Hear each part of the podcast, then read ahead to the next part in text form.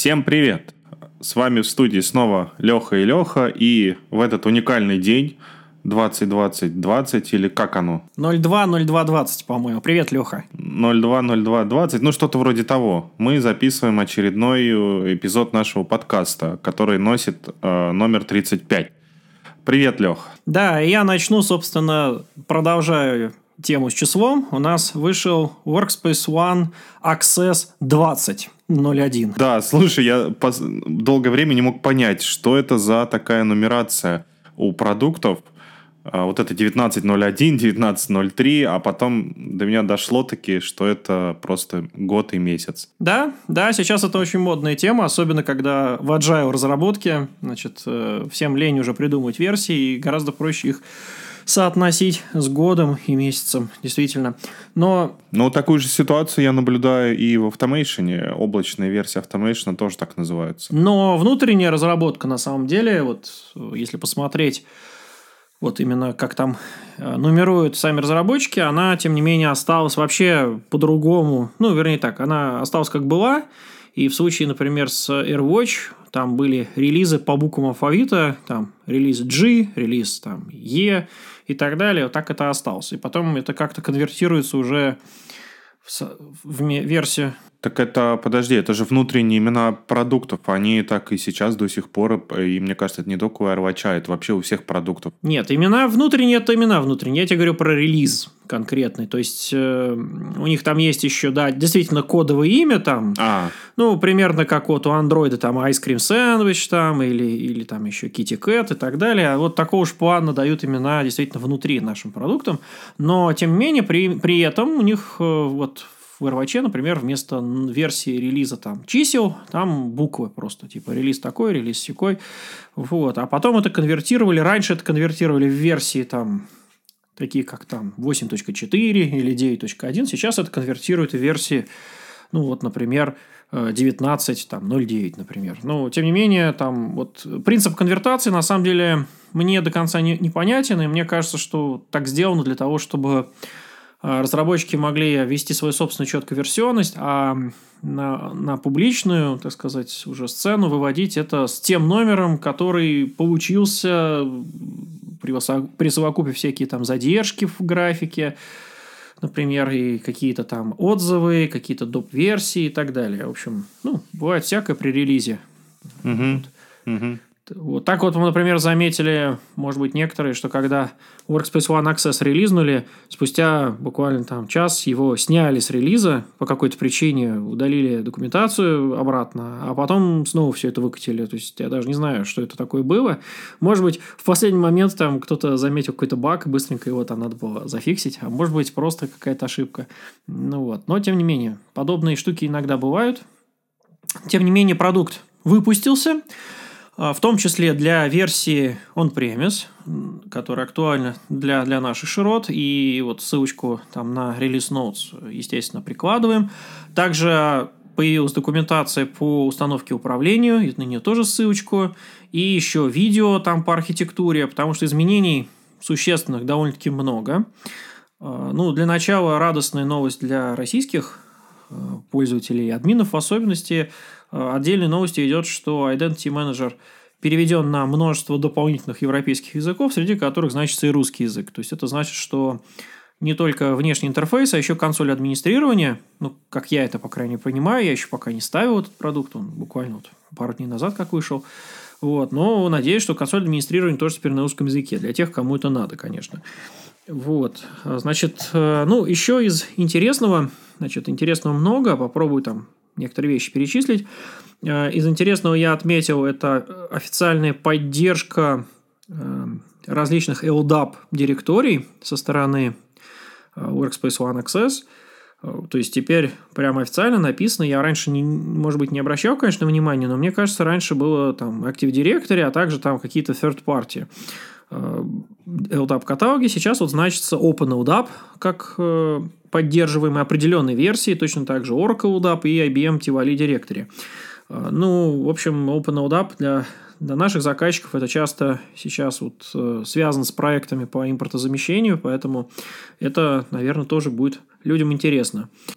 Слушай, ну ты говоришь э, другие LDAP каталоги, кроме OpenLDAP и Active Directory. Какие еще-то?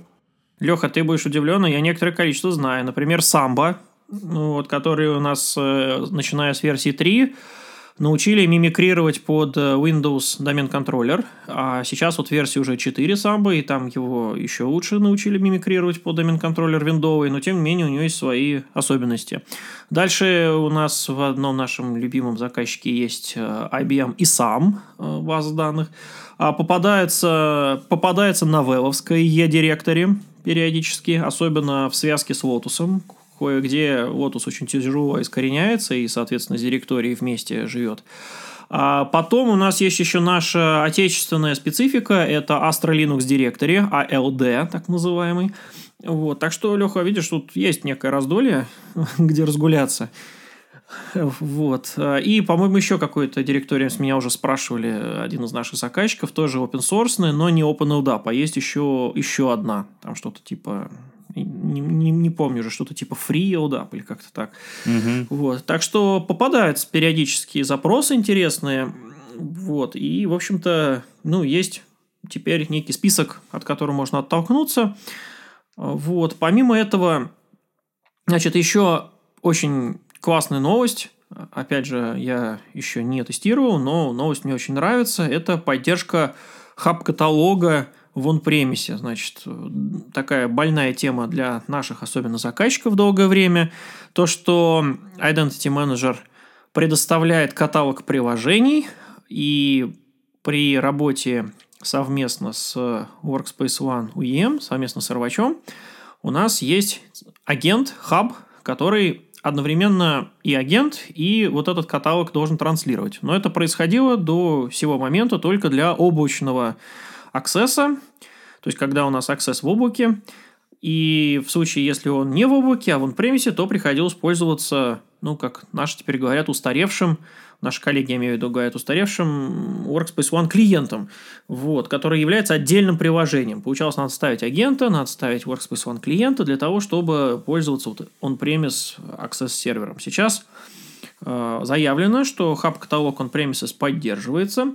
Более того, там еще была такая мелочь, которая, тем не менее, всех очень расстраивала. Это то, что, чтобы включить даже там э, этого самого э, каталог, в принципе, в современном своем виде надо было переключить какие-то галки в каких-то очень далеких э, настройках, и эти галки по умолчанию были выключены, и надо было включить обязательно обе. Одну там, по-моему, в RWC, вторую в Identity Manager, чтобы переключить каталог.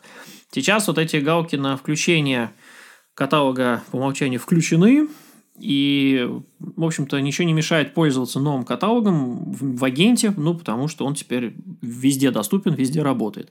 Вот. Это очень классная новость. Мне кажется, что она реализована благодаря порталу э, End User Computing Ideas, где многие проголосовали именно за идею все-таки в on-premise вытащить эту штуку, потому что первоначальная как бы затея у разработчиков, я там видел планы, в том числе некоторые, э, первоначальная затея была в том, чтобы сделать гибрид. То есть, э, вот этот вот каталог оставить в облаке, и чтобы Identity Manager общался с облаком, и чтобы он вроде как с одной стороны а, часть своего функционала отдавал клиенту, а вот этот функционал каталога тянул, собственно, из облака, через себя как-то. То есть такая гибридная схема хитрая. Мне непонятно было, зачем они это все придумали. А, и, видимо, им тоже стало непонятно, зачем они все это придумали, и поэтому в итоге спустили каталог э, в on-premise. Ну, вот, так что это очень круто. Надеюсь, что это все хорошо заработает. Вот что не круто пока что, это история с коннекторами. Значит, с одной стороны, значит, у нас э, уже давно значит, было два э, коннектора э, к Access серверу. Э, значит, э, в принципе, ну или, скажем так, 2,5. Значит, коннектор был в него, во-первых, встроен в версии H3.3, когда он еще был Identity Manager. Дальше произошел Э, великий раскол, я бы так его назвал, когда часть значит, наших э, коллег решили, что коннектор надо убрать из э, Identity Manager, из Access нынешнего, а часть коллег решили оставить. Так вот у нас получилась версия Access для NSX и для Verialize. Она идет со встроенным коннектором к Active Directory, и там коллеги решили оставить этот коннектор. Ну, насколько я слышал, мотивация такая, что не нужен отдельный коннектор, потому что это плодит виртуальные машины, плодит сущности и, в общем-то, делает э, портал некомпактным. Ну вот. А появилась вторая версия, которая вот сейчас, собственно, развилась до версии 20.01, в которой коннектор отсутствует внутренний. И дальше получается, что он полагается на два внешних коннектора. Один на базе Windows, э, Windows коннектор, и второй на базе Linux, Linux коннектор. Значит, Windows коннектор в 24 ноября этого года отправляется в End of Life, его закрывают в поддержку на него, и об этом ссылочку тоже с э, КБ я приложил. Ну, в общем-то, эта новость довольно-таки уже такая не, не самая свежая, но, тем не менее, многие, может, не знают. Поэтому не надо с ним связываться. И фактически остается Linux коннектор, Appliance как основной вариант связи с э, базами. И вот сейчас его доработали. А, там заявлено, что в этом коннекторе можно включать компоненты. Они не все три там включены сразу. Они как-то там ставятся индивидуально. Это отдельный компонент связи с LDAP каталогом, отдельный кон- коннектор для различных аутентификаций, ну, таких как RSA Secure ID, Radius, если это требуется. Вот. И отдельно Kerberos. То есть, если Kerberos нет, то можно и не включать этот доп-сервис, соответственно. То есть, такой вот модульный коннектор, соответственно, сделали. И как раз именно про его архитектуру, про то, как он работает, отдельный как раз видео, э, такой тренинг, ну, небольшой на ютубе, э, ссылку на него тоже привел. Вот, так что, ну, в будущем, ну, есть слухи о том, что, конечно, надо бы объединить вот эти две ветки Access, то есть ветку там с NSX и Verializing, который идет, и ветку, которая с End-User компьютингом под единой крышей. Но пока вот я не знаю, как, как там это все будет.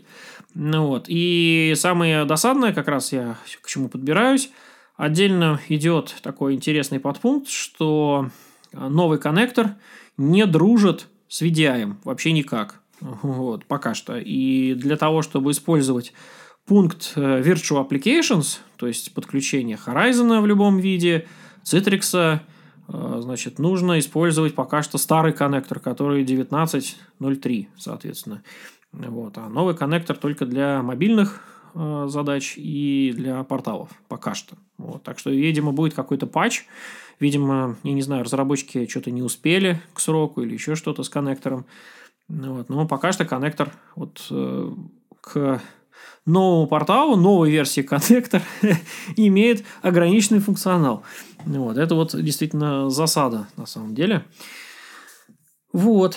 Э, такая, такая вот история. Значит, ну что тут хотелось бы еще сказать? На самом деле, среди нововведений, которые вокруг э, Access, а, значится, в частности, такие вещи, как э, поддержка самого 2.0 протокола и его там дополнительных э, расширений. И вот как раз здесь, в общем-то, для меня это, скажем так, тема, ну, не настолько я глубоко копал в тему работы самого, а, и поэтому обратил внимание вот э, на рекомендацию коллег, что появился очень интересный курс, правда, на не очень-то доступном э, на территории России LinkedIn, ну, так называемый LinkedIn тренинг, э, который сейчас они выкупили, по-моему, это бывшая Линда тренинг, сейчас это LinkedIn тренинг. Э, в общем-то, портал для видеокурсов на базе LinkedIn сформировался уже там год назад, насколько я знаю. И вот там есть очень крутой курс под названием OAuth and OpenID Connect тренинг. Ну вот, весьма такой ну, глубокий, коллеги крайне рекомендуют, поэтому ссылочку на него ну, приведу, если будет возможность э, его посмотреть кому-то, то, в общем-то, вот, как я уже сказал, э, коллеги всячески его рекомендуют как, как вот такое обучение. Как раз для э, Workspace ONE Access портала это как раз очень близкая тема, поскольку поддержка OpenID Connect появилась недавно – сравнительно, то есть вот буквально там версию назад в портале. УАФ э, для доступа там, ну, с точки зрения там, подключения каких-то сторонних порталов и взаимодействия с Access, а также еще по UAF у нас работает AirWatch, подключается. Это у нас протокол для подключения сервисов друг к другу. Вот, поэтому тоже очень полезно с ним разобраться. Вот. Так что это вот э, такие вот новости вокруг аксесса. Ну что ж, будем ставить, пробовать, смотреть, что это такое. Большое количество вот вокруг него сразу как-то документации появилось, что есть хорошо. А, помимо этого, значит, недавно прошла интересная очень новость. Значит, в Сиднее была конференция по Android for Enterprise. Там собрались разработчики, разные компании, представляющие, в частности, и Mobile Device Management, в частности, и VMware. И там рассказывали доклады по тому, кто как э, работает с Android for Enterprise. И там вот интересный доклад, на который ссылочку э, тоже прикладываю. Это, в принципе, он э, фокусируется на такой вот новый, очень значимой фиче, как OEM конфиг. Значит, суть какая? Дело в том, что вот в отличие от, э, ну, я здесь кратко напомню, наверное, в отличие от старого метода управления андроидом, э, значит, когда мы использовали, ну, среди немногих, кстати говоря, вендоров, чуть ли не единственное, использовали большое количество драйверов, которые писали совместно с каждым вендором Android-платформы, и каждый из этих драйверов, там драйвер для LG, драйвер для Samsung, драйвер там для Huawei и так далее, а каждый из этих драйверов позволял что-то сделать на мобильном устройстве, то, что предусмотрел разработчик, ну, собственно, этого мобильного устройства. То есть, вот Huawei там предусмотрел какие-то функции, например, там установку сертификатов, тихую, там, я не знаю, какой-то там паскод, чтобы можно было устанавливать, значит, это драйвер поддерживает, и мы это поддерживаем. Если не предусмотрел, значит, не поддерживаем. И зачастую вот есть ряд вендоров, которые там внедряли какие-то фишки, которые не поддерживал ну, никто. То есть, некие стандартные возможности, которые все старались поддерживать, а есть какие-то уникальные. Ну, например, вот у Samsung наиболее такой яркий пример, они там внедрили такие вещи, как, скажем, невозможность пользователю войти в recovery режим в устройстве. Можно это заблокировать. Вот. У других такого не было. А, ну и подобные вот такие штуки, более, так сказать, э, значит, дающий больше управления. Или, например, принудительно включить GPS-антенну. Значит, у других, если пользователь ее выключил, значит, MDM-система включить ее не может. А у Samsung, значит, может. Ну и так далее. И вот э, такое было в эпоху драйверов, которая, в общем-то, еще пока и не закончилась. Многие китайские производители, там, скажем так, второго звена, они до сих пор на драйверах работают. Но Google очень хочет всех перетащить на Android for Enterprise. И вот тут вот возникла проблема, о которой я говорил некоторое количество подкастов назад – что Android for Enterprise – это единый стандарт от Google на API, то есть все устройства должны предоставлять одинаковый функционал. И, конечно же, многим производителям это не понравилось. А, тем, кто развивал тему управления мобильными устройствами своими, им не понравилось то, что Google навязал им стандарт, в котором нет участия фичек, фич, которые были вот э, с драйверами пришли. А, меньше всех это понравилось, конечно, Samsung, потому что они очень много вложились в это дело.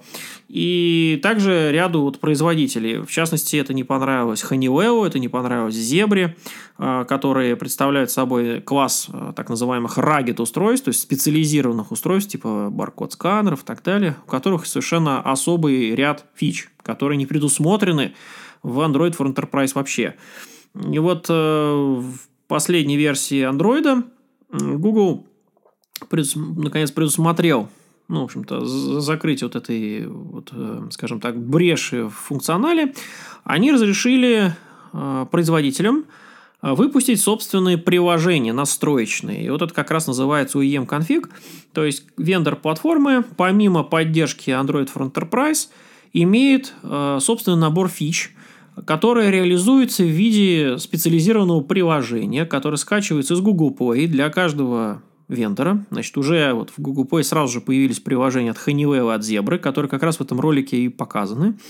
А, когда это приложение ставится, и мы его распространяем с помощью AirWatch, то в настройках приложения указывается как раз ну, появляется список, в котором можно указать как раз вот эти все дополнительные фишки. То есть, приложение занимается тем, что их включает. Ну, а, например, там, ну, в качестве такого легкого примера указано там, скажем, изменение яркости экрана. Вот Android for Enterprise не поддерживает возможность там со, со стороны MDM взять и задать жестко, что вот экран не должен светиться там на полную мощь и разряжать батарейку, а должен светиться там на, на, на 3 балла из 6 там, или с 5 постоянно, и пользователь не может это переключать. А вот у Honeywell это, или у Zebra это, соответственно, в настройках есть, и можно это добавить теперь с помощью UEM-конфига.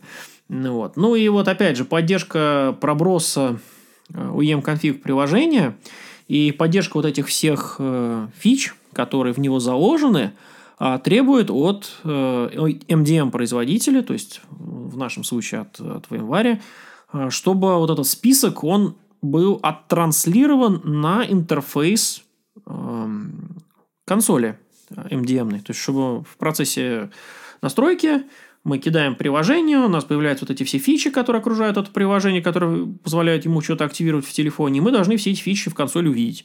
И вот э, коллеги наши, разработчики, они как раз это все предусмотрели, и вот э, видео показано, как это все работает. Э, ну, в общем-то, вживую, довольно-таки круто. Вот, я, правда, там длинный довольно-таки видосик, я не, не до конца еще пока вот посмотрел, я стараюсь так аккуратно, в общем-то, его по шагам, что называется, брать. А, ну, вот, в частности, я посмотрел, что там используется зебра версии, там, по-моему, TC57, и написал коллегам в наше западное, западное наше руководство запрос, а дайте нам, пожалуйста, такое устройство для демо. Ну, потому что классно, конечно, про все это смотреть. Вот, но хотелось бы еще самому попробовать это потыкать. Да, практически опыт это важная штука. Да, вот. Самое, самое сейчас сложное для нас это экспериментировать с облачными какими-то решениями, потому что все облачные решения, в отличие от on-premise, они где-то работают, требуют э, за это оплаты. Как правило, они работают в одном из публичных облаков, и даже э, нам, как инженерам в VMware, не всегда просто к ним получить доступ. Поэтому иногда мы экспериментируем и впервые видим какие-то решения уже у заказчика. Кстати, расскажи, Леха, а что у тебя с Oracle облаком? Ты говорил, у тебя они сбросили вообще всю инфраструктуру в нем висящую. Ты там пытался еще что-то все-таки завести и снова там работать? Слушай, они подняли обратно инстансы все, и просто сменился внешний адрес – а данные никуда не пропали. То есть, да, там был какой-то даунтайм, ну, а, собственно, на что надеяться, если это бесплатное облако, бесплатное окружение, без какой-либо гарантии предоставления ресурсов. Но, тем не менее, вот после вот этого выключения все обратно завелось. Единственное, пришлось э, перенастроить DNS. Mm. Ну, то есть у тебя все работает. Ну что ж, хорошо, хорошо. Ну что ж, Лех, у меня, в общем-то, по моим новостям, наверное, все. Давай теперь твои пообсуждаем. Что у тебя интересного? Давай пообсуждаем э, мои новости. И мои сегодняшние новости, наверное, по большей части э, будут касаться облаков. Первое – это э, касается Verialize Automation 8 версии. Несмотря на то, что вышло уже 8.01, э, появился новый курс, э, новый старый курс.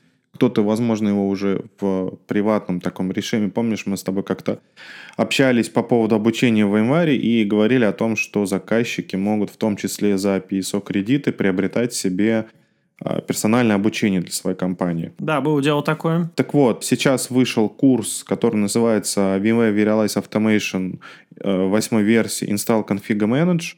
Э, соответственно, это полный курс по автомейшну, который э, рассчитан на 5 дней. И вот здесь, что самое интересное, он включает, э, ну, наверное, практически самые последние версии продуктов VMware. Это и Сфера 6.7, Update 2, правда, сейчас уже Update 3, Verilis Automation 8, Оркестратор 8, Lifecycle Manager 8 и NSX Data Center версии 2.4.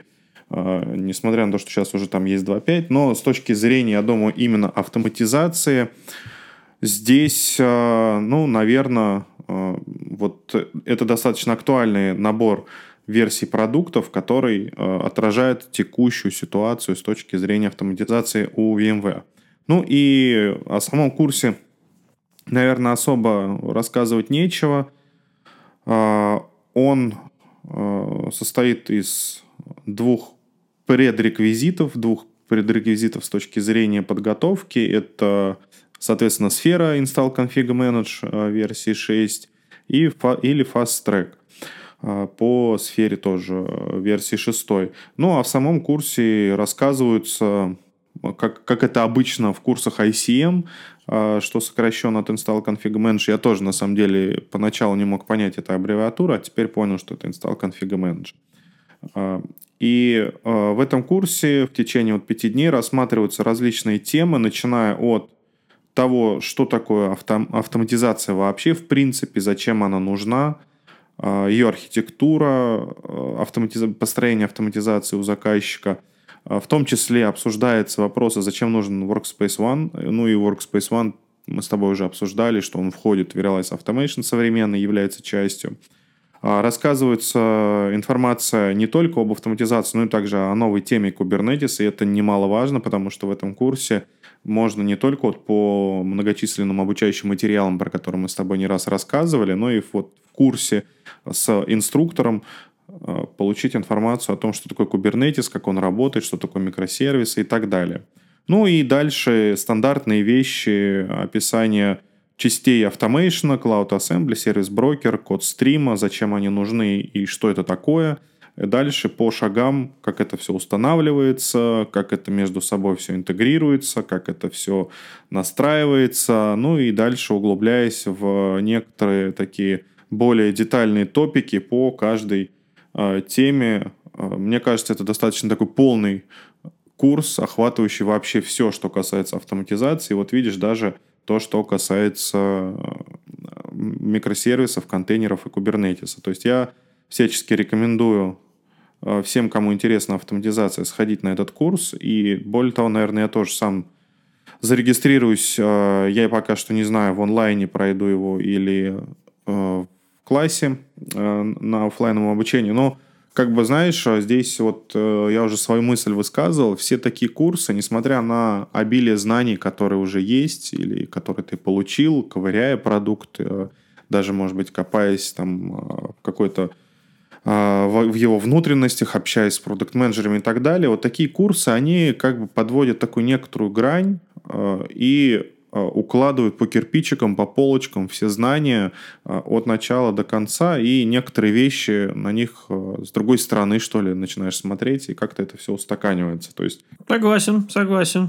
Угу. На самом деле вот такие, несмотря на базовость, но э, такие вот курсы фундаментальные я всегда рекомендую, ну и сам периодически прослушиваю, посещаю. Да есть куча мелочей, на самом деле, которые ты просто в процессе работы не замечаешь, а они реально удобны. Я вот так прошел, когда курс по Workspace ONE. Ну, казалось бы, использую его, уже там пилотов много понаделал. Э, но, тем не менее, есть много всяких мелочей, которых вот не задумываешься, а потом выясняется, что они там есть, удобные. Ну, просто продукты очень большие, сложные. И, конечно, там есть множество способов сделать одно и то же. Есть множество всяких там подводных всяких фич которые действительно на этом курсе там преподаватель внезапно расскажет, он там их покопать успел, а, а ты нет. Ну, кстати, единственное, я хотел спросить, а ты в офлайне, имеется в виду, куда-то поехать, что ли, поучиться собираешься? Потому что я смотрю, ну, не думаешь, потому что я зашел тут на сайт э, Микроинформа, у них тут пока 7.3 версии Install Configure Manage у Verialize Automation. Я пока, я пока не знаю на этот счет. Э, я сам узнал, ну, вернее, как, то, что сам узнал. Этот курс только-только вышел. Вот буквально неделю назад э, вышел в релиз этот курс в публичный вид для всех, кто хочет. Я пока не планировал, и здесь есть несколько вариантов. И Classroom, то есть э, в офлайновом с преподавателем есть онлайн, и можно запросить на сайте. Ну, на сайте, понятно, нам запрашивать некуда. Вот, то есть я пока что не знаю, посмотрю расписание и свободное время, потому что у нас сейчас э, начнется весна, активное время и поездок, и работа с заказчиками, командировок.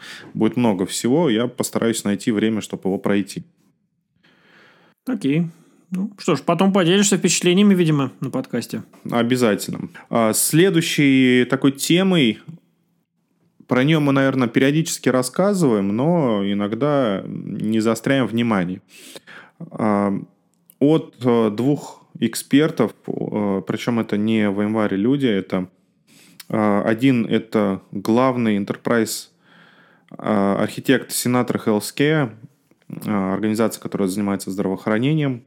Второй человек – это тоже инженер из Healthcare, из большой компании по аналитике. Они рассказывают о том, что такое HCI, что такое гиперконвергентная инфраструктура, и что про это нужно знать. С одной стороны, эта статья не очень большая, с другой стороны, она ссылается на видеозаписи с VMworld, и это, знаешь, как какое-то такое послевкусие от VMworld, прошло какое-то время, а вот такие интересные топики, они до выкладываются, видео публикуются, то есть это а, видео такой панельной дискуссии, не просто презентация, а именно панельная дискуссия, где а, вот эти вот эксперты и специалисты в ВМР общаются и рассказывают про то, что такое гиперконвергент, почему сейчас, зачем он нужен и так далее. На это я ссылочку приложу. Следующий такой, а, наверное, более технический Э, топик, который касается, темы, которая касается окончания э, поддержки жизни э, флеша. То есть компания Adobe объявила End of Life в декабре 2020 года для флеша. Ну, причем как бы все браузеры, скорее всего, да и многие сейчас не поддерживают флеш через вот, функционал каких-то плагинов. Ну и после декабря 2020 года, тем более, ни один браузер, скорее всего, не будет поддерживать плагин флеша в виде продукта, который уже, собственно, не работает, и даже сам производитель его больше не поддерживает. Закончилась эпоха сайтов, э, да, построенных на флеш-окошечке. Эпоха-то, мне кажется, уже давно закончилась, а тем не менее, enterprise решения достаточно многие это касается, и в том числе это касается сферы э, VMware WSFE, всех версий, даже самой последней версии 6.7, ну, потому что, как ты знаешь, э, WSFE веб-клиент, он включает в себя две э, части. Одна часть на HTML5, вторая часть на Flash. Если говорить про... Там, по-моему, Adobe Air как-то, там какой-то хитрый же флеш-то. Там именно в Flash. Adobe Air — это технология, которая позволяет делать офлайновые приложение на базе флеша. То есть это обертка некоторая, как сейчас это на электроне делают приложение. Поэтому это не сильно касается ADPR, ну это как такое небольшое ответвление от флеша, но тем не менее флеш а, прекращает свой жизненный путь, а, и вместе с тем а, будут сложности у всех, кто работает с э, флеш-клиентом старым, с, соответственно, с веб-центром. Что-то мне это начинает напоминать старые, этот самый, старые библиотеки Java, которые до сих пор требуются, чтобы открыть какой-нибудь там Dell iDRAC или HP, этот самый, как он там, IO и прочие консоли администрирования. Ну да, здесь помнишь, я как-то рассказывал, что у нас в лаборатории стоит достаточно старый массив Dell EMC, который требует э, поддержки старой версии Java. Во, да, и да, компания да EMC пошла очень простым путем. Она сделала Firefox, запакованный с нужной версией Java, и распространяет это, не называя как это запакованный Firefox, а называя это просто как э, интерфейс управления для этих массивов. Взяли они финапчик, короче, финап взяли наш и запаковали. Там, там по-моему, даже не финап. Я, честно говоря, даже не помню, чем а, оно запаковано. Ну, не, не, суть, не суть важно. Э, вернувшись к флешу, я скажу о том, что версии сферы 6.5 и 6.7, ну, будем, будем уж честными говорить об актуальных, потому что в прошлый раз мы с тобой говорили, что версия 6.0 заканчивает свой жизненный путь в марте этого года, поэтому смысл говорить только о версиях 6.5 и 6.7. А, они будут продолжать поддерживаться до ноября 2021 года.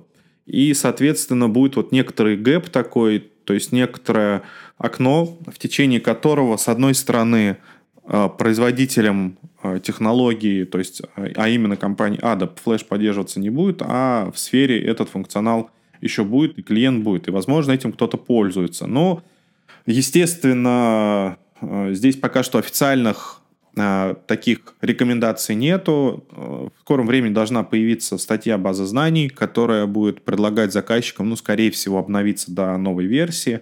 Ну, как минимум, смигрировать на 6.7 Update 3, а, и использовать только HTML-клиенты, все это желательно сделать до декабря 2020 года.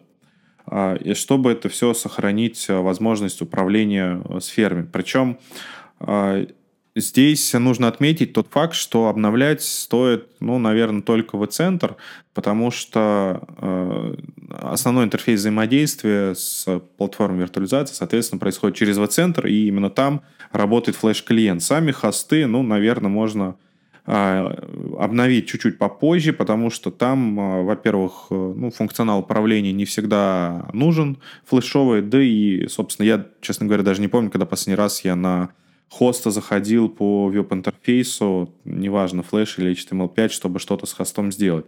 Как правило, это какие-то утилиты автоматизации, которые автоматом разворачивают и настраивают гипервизор такое вот э, событие, которое грядет в конце 2020 года, к которому нужно быть э, готовым. Ну, слушай, я, например, когда в вабе ставлю на каком-нибудь изолированном пилоте, такие иногда случаются, Леха, ставлю э, или настраиваю уже поставленный наш гипервизор, то тебе же надо как-то вицентр-то поставить. Для этого тебе надо зайти все-таки как-то на хост э, под каким-нибудь веб-интерфейсом как раз.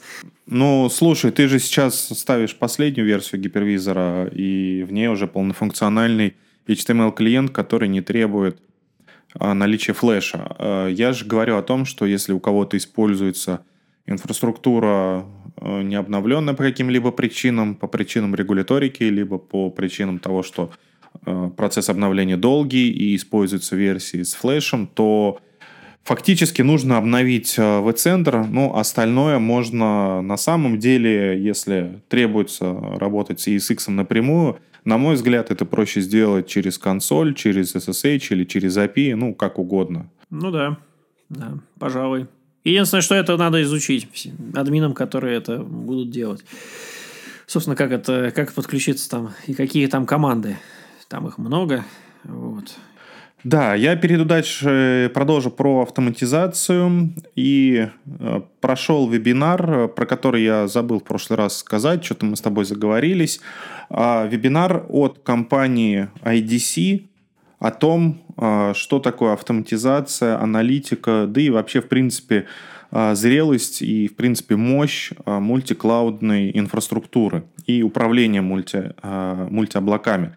То есть, если помнишь, мы с тобой не раз уже говорили про то, что э, есть гибридные облака, а есть мультиоблака. Ну, гибридное облако, когда позволяется фактически расширить свою собственную инфраструктуру за счет публичного облака, а мультиоблако, когда для этого используется э, не одно, а несколько облаков. И в целом, например, в организации используется, ну или другой вариант, в организации используется несколько различных типов облаков для решения тех или иных задач. А, облака могут быть внутренние, публичные, на самом деле это не важно. И компания IDC, вот она провела такой вебинар, где пообщалась а, на эту тему, где вице-президент по исследованиям в области облачного управления а, рассказал и раскрыл все вот эти темы, в том числе он затронул и DevOps, и рассказал вообще, как э, вот э, по опросам, ну, компания DC – это компания, которая исследует рынок, э, тренды современные и так далее, и по опросам IT-команд больше 93% полагаются, зависят и работают с несколькими облаками. То есть цифра на самом деле достаточно большая и говорит о том, что эта тема весьма актуальна внутри организаций. Ну и также используется для мультиоблаков это не только, э, то есть различные типы облаков не только поиграться, но и располагают там критичные системы, используют SaaS-сервисы, ну, как я уже говорил, э, идеологию DevOps тоже используют с подходом и работой в нескольких облаках. И вот все вот это раскрывается в вебинаре. Я, в принципе, как всегда, ищу и сам прослушиваю самые интересные вебинары. Вот это мне показалось интересным и достаточно важным для того, чтобы понимать, что происходит сегодня в инфраструктуре и что вообще куда движется мир. А, ну, как мы уже с тобой тоже не раз обсуждали, что Россия немножко догоняет, и сейчас активно в России развиваются облака. Недавно, вот помнишь, у нас была внутренняя презентация, где а, также человек, который отвечает за развитие облачного рынка, говорит, что просто как на дрожжах он растет, э, и все больше и больше провайдеров предлагают свои услуги заказчикам, и они предлагают это не просто так, в этом есть потребность. Ну, а я буду рассказывать дальше про автоматизацию. У меня осталась э, парочка таких технических, э, более технических топиков, связанных с Serialize Automation. Анонсировали новую вещь. Это поддержка Terraform провайдера в Viralize Automation. Об этом появилась соответствующая запись в блоге. А, Причем эта запись в блоге не просто там, что у нас появился Terraform провайдер, а с конкретными скриптами, ссылочками на GitHub, как это интегрировать и использовать. Здесь, конечно же, один нюанс, что пока что это касается э, облачного Verilis Automation, но, э, естественно, это перетечет и в on-premise инсталляцию со следующим циклом обновления. Э, все это касается подхода инфраструктуры как код, ну и помогает еще лучше взаимодействовать и использовать эту идеологию в внутренней автоматизации и в IT внутри. Это у меня тоже, Леха, после вкусия, после VMware да, там же была вот эта презентация, которую я рассказывал некоторое количество подкастов назад, и даже по следам ее делал, по-моему, на летней академии рассказ а, по той автоматизации, которую сделали в Мишлене, наша там команда PSO, а, которая сделала авторазвертывание там приложений с конфигурацией по на NSX, на Carbon Black, на V на AVI, э, на еще там, по-моему, какие-то наши... А, этот VeloCloud участвовал, естественно, среди наших инструментов. Вот, для того, чтобы развертывать, авторазвертывать приложение на чем-нибудь, там они показывали на облаке, на Kubernetes локальном, на, на сфере, по-моему, и до филиалов дотаскивать. И вот как раз для того, чтобы все это сделать автоматически, они, ну, вот эта команда или там главный там специалист технический, он написал провайдеры для Terraform, для всех наших продуктов, в том числе вот для новых наших приобретений. И я так понимаю, что менеджмент очень сильно проникся этим, этим рассказом, этой презентацией, и, в общем-то, в связи с этим появился вот этот компонент Verialize Automation к провайдеру Terraform, наверное, не, не в последнюю очередь благодаря вот этим вот усилиям, которые были сделаны в Мишлене. Ну вот, то есть, действительно, сейчас все основные продукты, все новые продукты, они комплектуются Terraform провайдером, чтобы можно было их в связке автоматизировать по факту. Здорово, здорово. А я дополню вот автоматизацию. Помнишь, э, мы, опять же, сегодня у нас такие вечер воспоминаний, с другой стороны, развитие продуктов. В блоге Automation появилась еще одна запись, э, рассказывающая о том, что теперь Verialize Automation поддерживает э, OVA-файлы в качестве источника для э, сервисов. Э, ну, опять же, я пока что говорю про облачный Automation, и в э, следующем релизе этот, этот функционал должен будет появиться в on-premise установке. Э, а мы с тобой говорили про то, что VMware приобрела компанию Bitnami, и Bitnami предоставлял э, различные пакеты приложений, пакеты программного обеспечения преднастроенных, которые можно э, себе получить и в инфраструктуре использовать. Так э, вот, в Automation появилась новая кнопочка Marketplace, откуда можно скачать э, и импортировать преднастроенный blueprint для Cloud Assembly в Automation и выбрать один из образов POVA, на базе которого будет развернуто это приложение.